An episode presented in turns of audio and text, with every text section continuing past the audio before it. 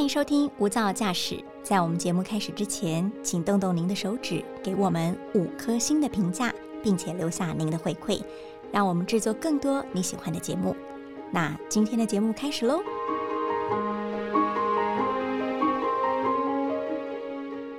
您好，欢迎收听大爱电视、大爱新闻所直播的 Podcast 节目《无噪驾驶：一百种看世界的眼光》。我是刘芳宇，今天为大家邀请到的是外电编译陈慧珍。慧珍，Hello，Hello，大家好。慧珍，最近天气还是很热，秋老虎发威。是，好在台湾都还没有真正的陷入限电啦。对对，但是你有没有被停电的这种经验？哦，我有一个被停电的经验，相当的刻骨铭心。怎么说？呃，我以前在某一间出版业上班，出版社上班的时候呢，有一天公司的冷气因为电路的关系就坏掉了，但是我们还是借着自然光，然后做一些不需要电脑的事情。可是就是在这种时候，因为出版社都是书，我们办公室大概有上千本书，而且是从地板堆堆到天花板，你就会觉得整个快要燃烧起来。然后你就会觉得人类在水泥丛林中其实是一个不适合人类居住的环境，我们就被圈养在这里。可是人类需要用更多的人工的方法，比如说开大量的冷气，让我们觉得 OK，这是这这是 OK 的环境，就是会让我们觉得很很舒适。对，很宜人，但其实那都是人工添加上去。对，然后这个停电的这的这个现实呢，戳破了这个假象。嗯，我自己的话，因为只有儿时的时候有被停电的经验，然后因为那时候其实天气没有像这样气候变迁、全球暖化那么严重，你就觉得啊，突然没有电了，家里面一片漆黑，好像。蛮浪漫的，蛮有那种露营的 feel，然后又会从那个家里头的那个土地公的那个神坛上面就拿着那个拜拜的红色蜡烛，然后跟弟弟妹妹这样点燃，然后在窝在客厅的小角落，感觉也不是那么热，就特别有气氛。对，但回过头来，现在这个听起来停电一点都不浪漫了，是，甚至在某些国家也造成了很大的危机。是的。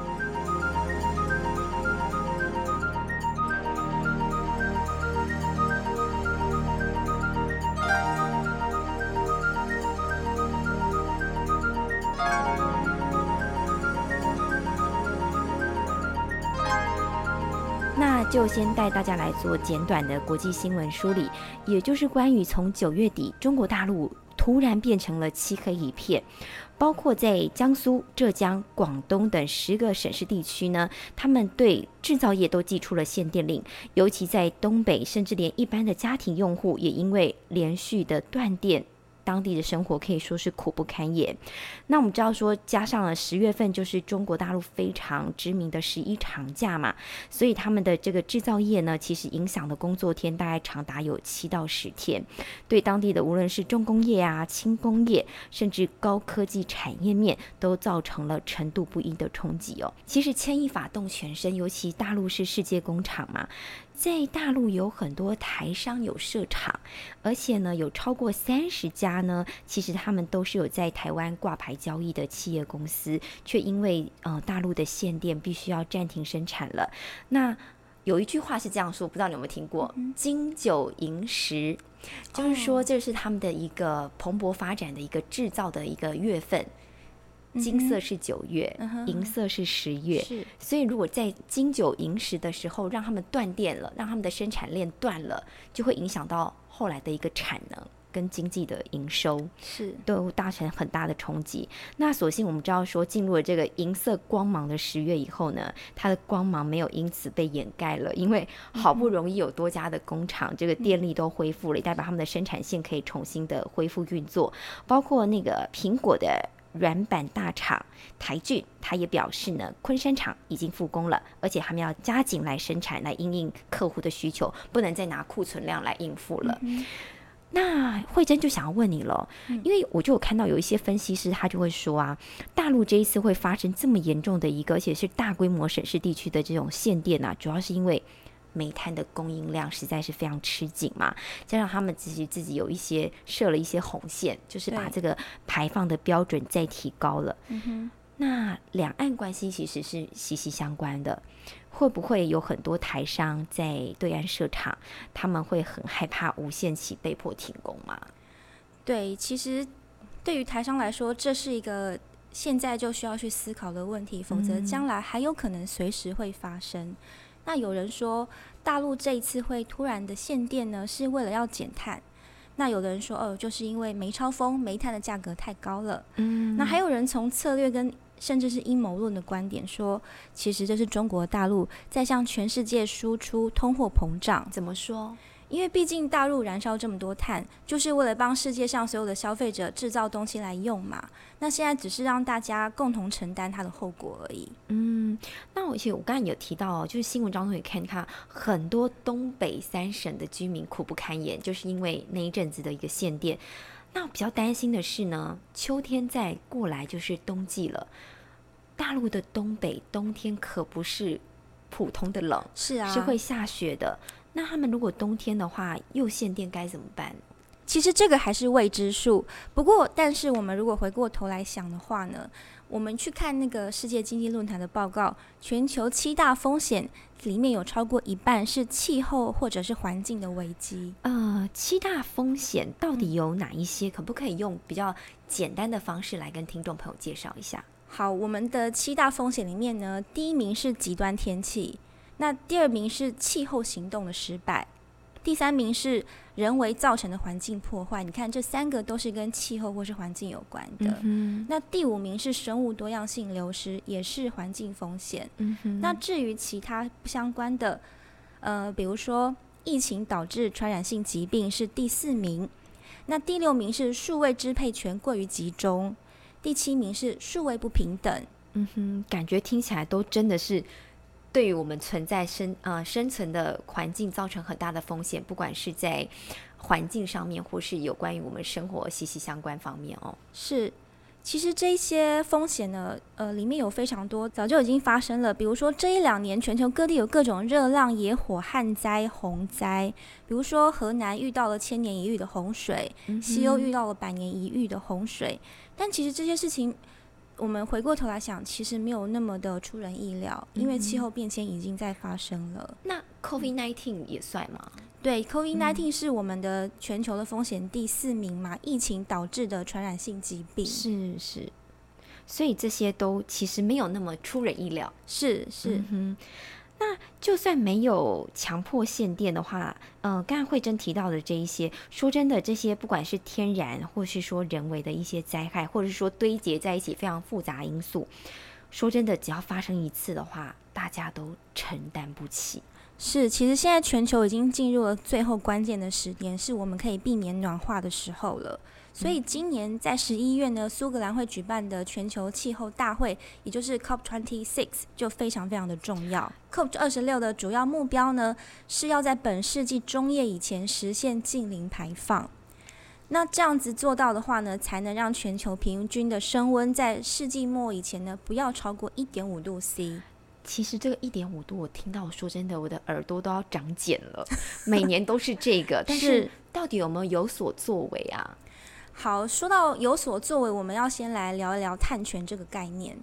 这碳权，碳就是二氧化碳的碳，对，二氧化碳的碳。我相信有不少如果有关注这个环保议题的，或是商业贸易方面的人，或许对这个碳权有一定的了解。但还是请慧珍跟我们简单的介绍一下。好，我们先来看看碳权这个概念，它一开始是怎么来的？它最早是在一九八零年代末期，那个时候。呃，碳的问题还没有这么严重，但是酸雨的问题非常严重。当时呢，美国的酸雨严重到呢，就是当地的植物啊、水中的生物，还有基础建设都被酸雨破坏掉了。嗯哼。那为了要克制那些发电厂，他们会排放二氧化硫嘛？为了希望他们少排放二氧化硫，公权力要介入了。是是是，公权力政府就通过了一个法案，他就强迫这些公司要付费。使用者付费的概念是是是，他那个时候建立了一个市场交易机制，叫做限额交易制度。限额交易制度就是有限度的，等于说我买东西，你还要决定上限，是因为它很抢手吗？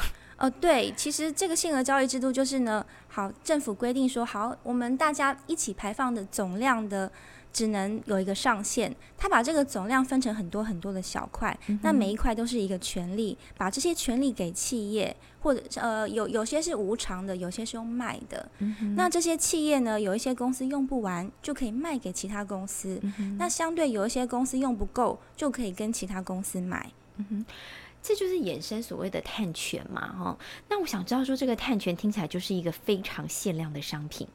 那我们用比较简单的一个方式来跟听众朋友分享好了，它会很像是那个爱马仕或者是小那种出现每一季的那种限量的商品一样，物以稀为贵，甚至有可能每一年都连番涨嘛？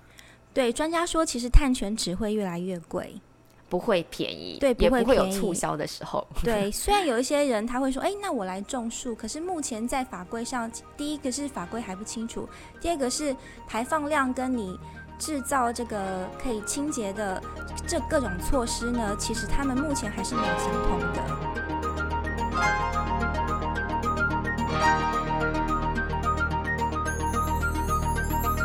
那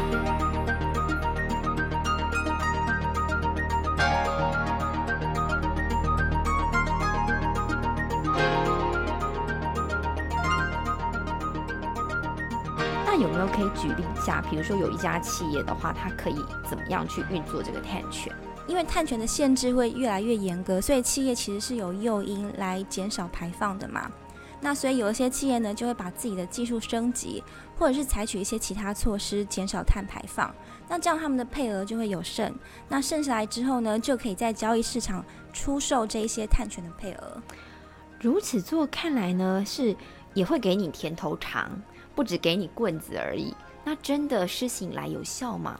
呃，在酸雨的这个例子来说，呃是有效的。比如说，一九九零年呢，那个酸雨的呃二氧化硫排放的这个法案通过了以后呢，美东地区的下酸雨的面积就下降了两成。嗯所以后来在一九九七年的时候，京都议定书就建议用这个概念呢来规范碳的排放。嗯哼，而在那之后，也确实有一些国家设立了自己的碳交易市场。大概有哪一些比较呃重要的，或是大家耳熟能详的国家？嗯，比如说欧盟啊、中国大陆啊、韩国、日本、美国、英国、澳洲。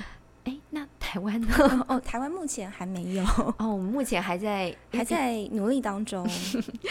但又要回过头来，刚才那个一点五度，说我听到耳朵长茧的这个东西哦，是巴黎气候协定了。没有啊，我们的温度还在上升啊，碳排放也在增加啊。对，嗯，这个根本的关键原因，就是因为碳的价钱目前还是太低了，所以诱因不够。嗯哼，比如说，因为科学家他们估计，二零三零年以前呢，你如果想要让呃我们的暖化有效克制的话呢，需要把碳的价钱制定在每斤五十到一百块之间。可是目前各国的碳价都比这个低很多，哦，而且其实你排放量超过许可了，罚金也很少。罚金大概是比如说在欧盟的话呢，每吨的罚金不到一百块欧元。哦，其实对企业来说，我根本不怕这个对金钱的付出，我要生产。对，而且其实也很难发现他们碳排放超标。为什么会很难发现？因为首先它就是有技术上的问题，比如说你要怎么测量碳排放的量？嗯，那有一些是直接排放，有一些是间接排放，而且有的企业还会作假，哦，所以世界上目前大大部分的地方执法都相当的宽松，就算被发现，处罚也很轻。嗯哼，那还有另外一个大问题，就是每一个国家的法规都蛮多的，而且互相都不一样。没有一个制定了一个像联合国，比如说制定一些规定，但其实这个都是各国有各国的法律。所以假设是跨国公司，那它到底要遵循哪一个地方的法律呢？比如说，它在很多地方生产一样的东西，是用同样的方法，但是它还是会遇到很多不一样的规定。不过话说回来，这就变成有漏洞可以钻了，所以有新的公司就会找机会钻法律漏洞。那到底有没有一个真正的解决之道呢？好，呃，那个目前欧盟其实已经有制定了一个所谓的边境税，是全球第一个碳关税。这个碳关税的呃内容就是说，只要是碳密集型的产品，比如说是水泥、钢铁、铝或者是肥料，嗯它进口到欧盟都需要购买一个凭证。那这个凭证就会让呃生产的国家有所压力。嗯哼，我们知道说，其实欧盟在这个推环保方面可以算是。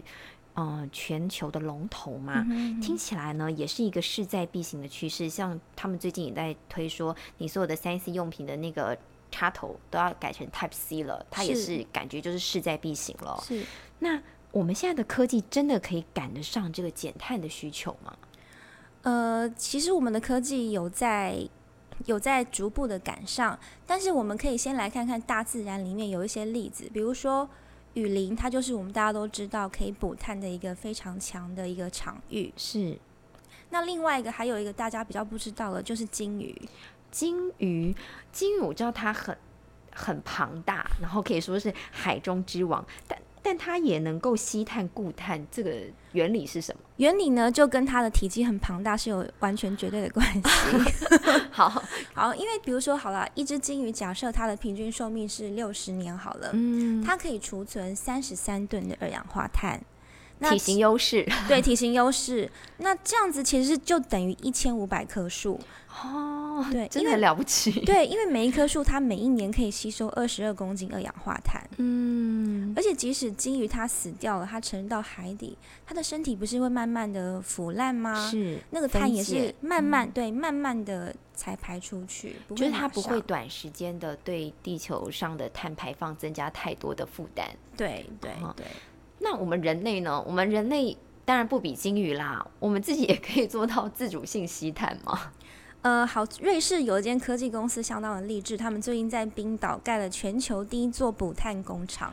哦，补碳工厂，我是听过捕梦网啦，但是补碳厂真的是可以解释一下吗？对，这个结果非常的神奇，它可以把大气里面的二氧化碳转化成地底里面的岩石。那个装置就是它，其实就是一排一排的抽风机啦，然后抽风机是连在一些箱子上面的。那这些抽风机呢，会把空气呃抽到箱子里面，那箱子里面有滤网嘛，滤网会把二氧化碳过滤掉，把空气呢呃干净的空气排出去。那留存下来的二氧化碳累积到一段时间呢，就会跟水混合，然后加热，然后呢再排到地底下。然后在地底储存两年之后呢，就会变成岩石了。所以二氧化碳加水加热之后排到地底，它会变成石头。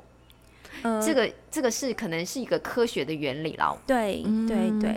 那听起来的话，除了冰岛之外，为什么它是因为它有地利之变吗？其他的国家有可能有这个他山之石，然后甚至可以复制他们的模式。其实可以，只要环境条件适合都可以。那呃，比如说。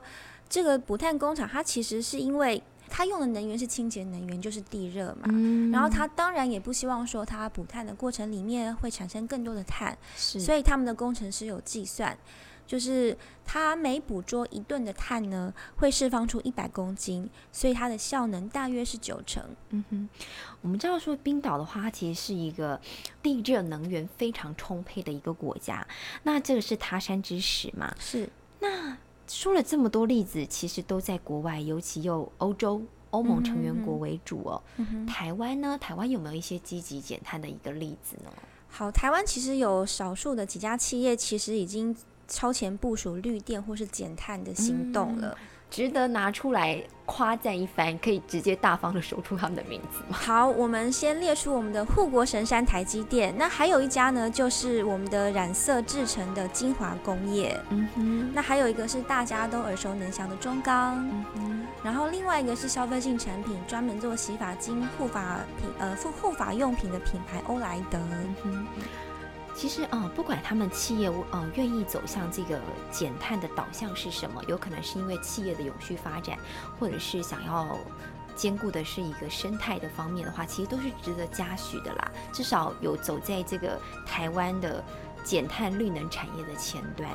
说穿了，就是说你我生活周遭其实也不难做到，只要多留心一点，大家多对这个地球多尽一点心力的话，其实都会越来越好。是，那也谢谢慧珍今天跟我们分享了，感觉有一点生硬的议题，但是我们就是深入浅出跟听众朋友来分享。嗯，谢谢也希望大家会喜欢。那我们就下次见喽，拜拜，拜拜。